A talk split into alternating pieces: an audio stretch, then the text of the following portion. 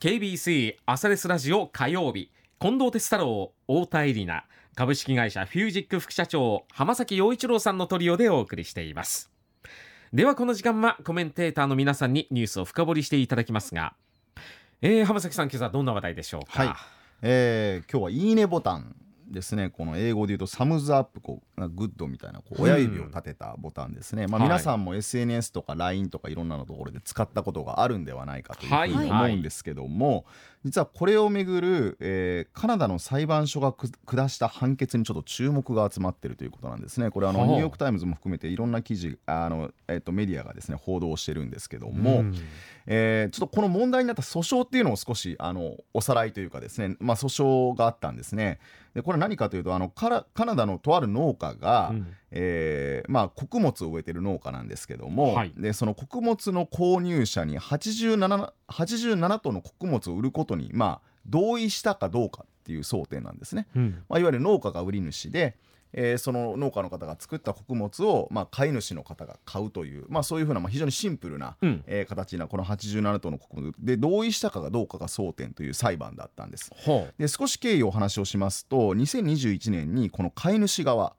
まあ、穀物を買う側がですねこの農家の売り主に対して契約書に署名した、えー、契約書、まあ、自分の署名のサインをしたえーと、契約書をですね写真に撮って、うん、その写真を、えーとまあ、あのメッセンジャーみたいなもので送った後に確認よろしくお願いしますっていう文言も添えて送ったわけなんですね。はい、そうするとその文言に対してこの売り主の農家さんは絵文字でこのサムズアップをポチッと返信したんですよ。うん、いいねと。いいねと。はあ、で飼い主側はこの絵文字を、いやこれつまり87トン要は契約書があるから、まあ、その契約書も送ったんでこれ契約 OK のサインだというふうに思って、まあ、普通そうでしょうね。そうですね。これ契約書サインしました、えー、確認お願いします、うん、その後グッとってきた、うん、OK だ、うん、で一方で売り主はそのつもりはなくって売り主はですね私はあなたから書類を受け取りましたということで書類を受け取ったことに対して俺はグッドしたんだと。87トンのその穀物を売ることに同意はしてない。まだ同意はしてないぞと。でこれでちょっと話がすごくこじれちゃって。で裁判に発展したっていうことなんですね。このつまりこの「いいね」っていうボタンってまあまあ確かに広い意味がありますよね。はいはい、まあ、どうともちょっと取りようがあると、うん、まあ、まあ基本的にはまあポジティブな感じかもしれないんですけども、えー、ってありましたと。っていうことがあって、まあ、裁判に、まあ、コミュニケーションちょっともう話し合いで解決しないということで裁判になったんですけども、えー、じゃあこれに対してですね、まあ、このカナダの裁判所がどういう判決を下したかというと、えー、結論から言うとですねこれは法的効力を持つものとみなしてで、えっと、売り主に対して6万1000ドルの損害賠償を支払いなさいということで、うん、つまりこれは、えっと、つまり契約 OK だよっていうサインですよというふうに裁判所は見なしたということなんですね。でえー、っとでちょっとこれはあのカナダのあくまでも裁判所で日本で適用されるかどうかはこれはもちろん分かりませんという前提でじゃあなぜそうなったのかっていうことに関して、まあ、法廷の見解も書かれていてまずこのグッドっていうこのこのは、えっと、まずあのこれはあの、えっと、裁判所もですね署名としてはまあ非伝統的な手段であると、うん、まあ、つまりなかなかちょっとこれをこうそもそもえっと、スタンダードなものとして取り扱うかっていうのには なかなかまあ非伝統的ですよというふうには言っている、うん、ただ、まあ、この2人の場合はですねこの売り主えー、は、まあ、携帯電話からそれを送信していて、うん、で確認する、まあ、依頼する文章に対して、まあ、それを送信するために、まあ、署名として意味を満たしてつまりその人がやったっていうことは、うん、まあ、確実でしょうっていうのが、まあ、その1でまたこの当事者2人の間実は長年のビジネス関係があって、うん、でこの売り主はですね毎回ですね OK とか looks good とかですねいつも短い文章で合意をいつもしてるから、まあ、今回はその延長上じゃないですかっていうのが、えー、つまりまあこれは承認したといつもそういう短いことでやってるわけなんで、まあ、妥当であるということが、えー、一つ。でまあ、さらにですねこのハンジさんはですね、えっとまあ、辞典を見てこのサムズアップの意味はこれまあ英語の英語圏ですけども、えー、特に西洋においては同意承認励ましを表現すると、うん、っていうことがあるからまあそうですよっていうふうなことを言ってでも一方でウリンさんはですねこの判決で明らかに同意できないと。いうことで、えっと、またまだ揉めてるらしいんですけども、まあ、ということなんですね。で、まあ、これであの、まあ、あの売り主さんが、まあえっと、同意できないと言ってるところで言うとですねこのいわゆるサムズアップの絵文字を、まあ、契約への合意を示すものとして法的に認めるということは逆に言うとこう絵文字っていっぱいありますよね握手とか、はい、なんか拳をこう上に上げたりとかいろいろありますよね。ねそれって何よっていう話につながるからこれいっぱい今後訴訟出るよみたいなことで、えー、まあ法廷でまあこんなことになっちゃいけないよということでまあまああのまあこういわゆるまだまだ、えー、っと戦いますよというふうに言っているっていう、まあ、ちょっと注目された裁判なんですね。であのまああのこれあのアメリカの大学の法学部の教授のえっと、コメントもそこには記事には載っていて、まあ、まあそれぞれの事件の背景や事実に応じて解釈は異なります、うん、なんで、まあ、いろんな状況によって変わりますよということは、まあ、言っているんですね。でまあ一つはですねこれあのやっぱりこう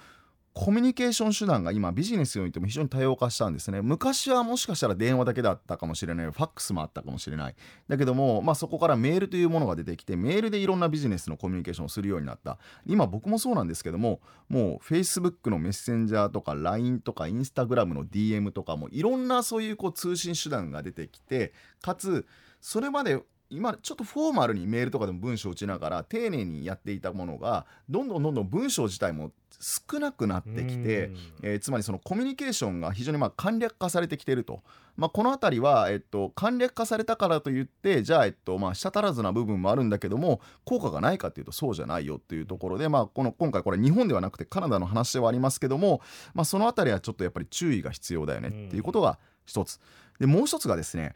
このじゃあ「いいね」って何の意味ですかっていうところについてはですね、なかなか難しくってであのこれ実はこのまず絵文字っていうのはですね日本で生まれたものなんですね。え？あれ？そうなんですよ。そうなんですよ。日本で広まったんですよこれ。えー、いわゆるあのえっとあの携帯電話ができて。はいであのデコメ絵文字とか昔あったんですけども絵文字っていうものを、まあ、最初に最初にいろんなものをこうたくさん作り出したと日本で。あの僕はあのちょうど会社を創業した時に携帯電話のいろんなこうシステム作ってたんです。けどもうこれ一番大変で、うん、絵文字のコードとかないので、うん。うん、いろんなこうあのかき集めながら、えっと、キャリアによって違うとかいろいろやってたんですけど絵文字って日本がもう本当にあの発展したものなんですけどね。それはもう今は全世界でもういろんなところが使える。もうこれでどれだけシステム作るのが楽になったかっていうぐらいですね。日本独自のものだったんで企画がいろいろあったんですけども。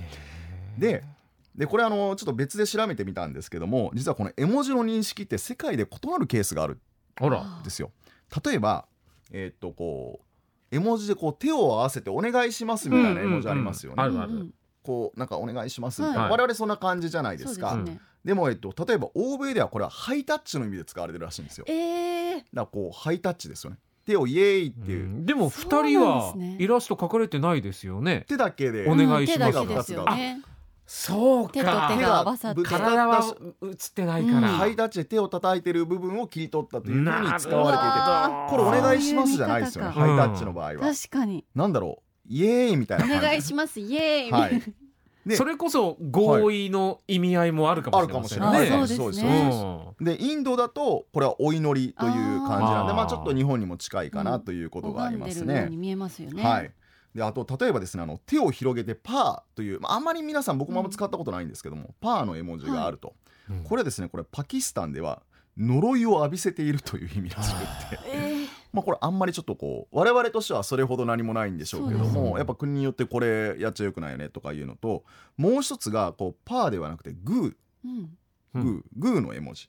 これはですね、まあ、大体こういろんな国では連帯とかですねあるいは抵抗みたいな、まあ、ちょっといろんな意味で使われるんですけども、えー、ちょっとメキシコやアメリカでいうとかなりこう卑猥なジェスチャーにもつながっているらしいのであまり使わない方がいいとかですね。あとはあのこうスマイルマークちょっとニコッとして普通にスマイルしてる。まあよくまあよく使ったりしますよね、大笑いというよりも普通のスマイルマークですね、これにこやかなこの笑顔はですね中国では激怒しているという意味になるケースもあると。逆に？笑ってるのに？ちょっと怖いですよね。笑ってるってけど怖いみたいな。どういうこと？だからこうちょっとこうちょっと怖さを感じますけどもちょっとこう顔は笑ってるけど、こう目は笑ってないじゃないですか、まあ、そういう意味かもしれない、そういうふうな意味とかですねあとはですねあの皆さんもあまり使われたことはないけどかもしれないですけどあのあのううんちマークはい。ありますよね、うん。マークね。はいはこれはえっとこれあの海外では幸運の象徴らしいのでいへ。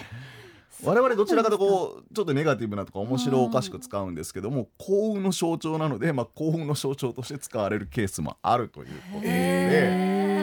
えこれから仕事うまくいくといいですね。うんこマークそう例えばね。そういうこと？かもに使われるかもしれないという。ことで、あのーまあこう今回ね、まあ、この裁判を取り上げた中でこう絵文字ってまあ非常にこう使い勝手がいろんな意味を含んでるっていう意味においては、うん。えーまあ、日本においてもやっぱりこうなぜ絵文字が広がったかっていうと、うん。やっぱりその短い文章でどれだけ表現できるかっていうところ、そこにいろんな意味を持たせるための、うん。まあ、文字の代替としての絵文字っていうのが発展した結果としてこういうふうになったと思うんですが、まあ、この絵文字をの表現解釈をめぐって、うん。まあ、ちょっといろんなところのあの、まあ、カナダの裁判なんですけども紹介したということとあとやっぱこの表現っていうのはねこう日本だけのこう視点ではなくって、まあ、いろんな視点があるんだっていうこともぜひ知っていただきたいということで今日はこれを紹介したという状況です。そうか。でもそれこそ絵文字のはい。グッドっていうマーク、私も多用します、うん。うんめっちゃやっぱ使い勝手いいですもんね、いいねっていう意味でも使えますようね。んそうかでな。程度がちょっとまた出てくるんですよね、うん。そこに。そう。うん。ちょっと私の気持ちも忖度してよみたいな部分もなんか含まれてるかなやっぱり絵文字にはね。そうですよね。あーまあ、そのあたりねあの、まあ、日本でどうなるかっていうのはまだ当然あの別のあの、まあ、いろんなこう事例になってくるとは思うんですけども、はいまあ、ちょっと海外で少し注目された裁判だったということで、うん今日紹介をしたということですね。うんいやなかなか興味深はい話ですよね。ありがとうございました。